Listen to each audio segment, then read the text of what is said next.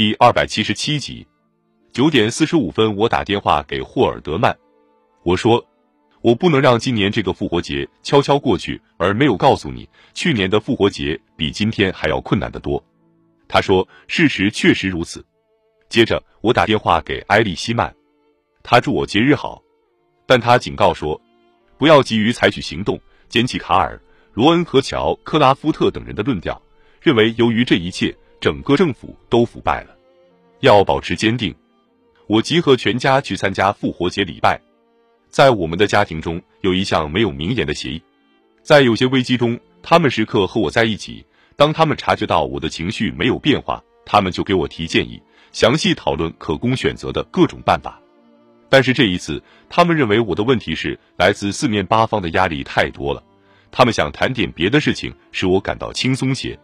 当我们到达佛罗里达时，朱莉写了一个便条给我，很简单的说：“我们爱你，我们支持你。”当我们终于在一月二十三日达成越南和平协议时，我曾对全家人说：“一件对个人有好处的事就是，我们不会再像头四年那样，再受到高举标语的示威者的干扰了。战争过去了，但现在标语又出现了，现在是水门事件的标语。”而发展到最后，这些标语比那些反战标语更加难堪，更加针对我个人而来。那天早上，我和帕特从教堂出来时，人群中有些人举着标语，有一条写着：“总统诚实吗？”有一位妇女冲到那块标语牌前，举起她自己的那块制作粗糙的标语牌。是的，总统是诚实的。当天晚些时候，齐格勒告诉我，迪安打电话对他说，他很感谢我给他打的电话。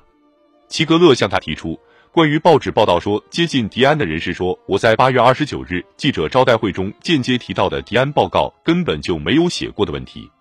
迪安对齐格勒说，在总统做这声明之前，如果我有机会跟他事先讨论一下，这声明的措辞一定会是另外一个样子。迪安又说，我希望当初有人告诉我，我当时是在进行调查。罗恩，我只是每天向约翰和鲍勃报告而已。这段对话激怒了齐格勒，并使他感到沮丧。他的办公室保存着迪安和助理新闻秘书杰里·华伦之间通电话的详细记录。那时，华伦几乎每天都跟迪安打电话，向他请求指示如何在新闻发布会上回答有关水门事件的提问。迪安回答的内容总是：“白宫没有人有牵连。”他也常常谈到他的调查。他说，在闯入事件发生后的次日，调查就开始了。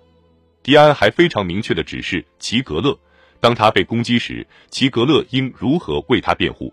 齐格勒应该说，迪安跟利迪在收集情报的问题上没有发生过任何联系，他没有将联邦调查局的材料给任何人看，他没有把亨特保险柜中的材料推迟交给联邦调查局，等等。而现在，迪安却给齐格勒来了个釜底抽薪。齐格勒担心他今后是否还能跟记者见面，并在发布新闻。四月二十三日，星期一的早晨，我跟齐格勒、帕特、布坎南和查皮、罗斯举行了三小时的会议。罗斯是个好律师，从艾森豪威尔时代即便是我的私人朋友。我要求他飞到佛罗里达，从局外人的角度给我提一些建议。布坎南把各种可供选择的方案总结成几种办法。我们可以不采取任何行动，但这样做不行，因为证据太充分了。我们可以把所有的人都解除职务。但这样做证据又显得太不充分了。我们可以要求他们请假离职，但这只能把危害推迟一下。他说，答案是他们辞职。但查皮罗斯不那么肯定。他认为，如果强迫他们辞职，可能有损于他们的权利。齐格勒对这两种意见都从反面进行了有效的批驳。我看得越来越清楚了，问题的核心在于白宫本身。霍尔德曼和埃利希曼已失去了全体工作人员的信任，什么工作也干不了。每个人都感到疲劳、紧张、心烦意乱。我们在这个问题上辩论了几个小时。我们对别人控告的罪状讨论的越多，结果越显得不可避免。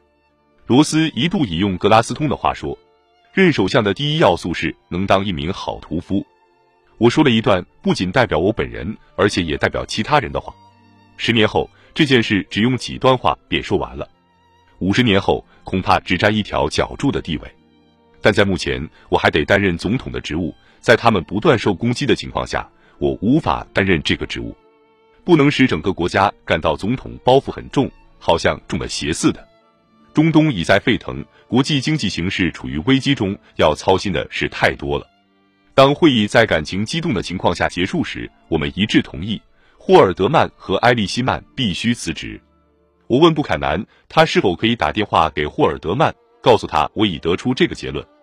我说，他要使他们知道，我并不强迫他们这样做，我仍希望由他们自己来做出这个决定。但这是我的意见，下一步要看他们的了。布坎南说，他认为应由齐格勒打这个电话。他们之间的个人联系密切些，可能这会减少一些痛苦。齐格勒良眼看着窗外，他是靠霍尔德曼把他引荐到我手下来的，现在却要他转告霍尔德曼，要霍尔德曼辞职。他一语不发。我代表大家说了一句话：没有其他更好的办法了。打完电话后，齐格勒对我说：“霍尔德曼表现得正如预料的那样淡然落落大方。”霍尔德曼说。他虽然不同意这项决定，但他将照办。几小时后，霍尔德曼给齐格勒回电话，显然他跟他的律师谈过，也跟埃利希曼谈过。埃利希曼强烈的反对，并劝说霍尔德曼改变主意。埃利希曼认为他的处境不同，即使霍尔德曼辞职，他也不应该辞职。埃利希曼认为对他的指控软弱多了，所以他可以被分开。无疑，他是想被分开的。霍尔德曼跟齐格勒争论说：“我做的太过分了。”他说：“在所有其他重要决策问题上，总统都是从实力出发采取行动的，不能因为这个决定是很痛苦的，就意味着他也是强有力的。”他主张我在接见他的律师。他坚持说：“这将是权势集团反对尼克松取得的第一个真正的胜利，这正是舆论界想要的东西。迟早他们会发现这是一场假的胜利。”它不会带来什么好处，尽管我知道得由我来做出决定，但我仍然要听取我特别信任和尊敬的几个人的意见。我要齐格勒打电话给比尔·罗杰斯。罗杰斯说，他认为看来霍尔德曼要留在职位上是无法挨过去的，这应该是考虑问题时的决定因素。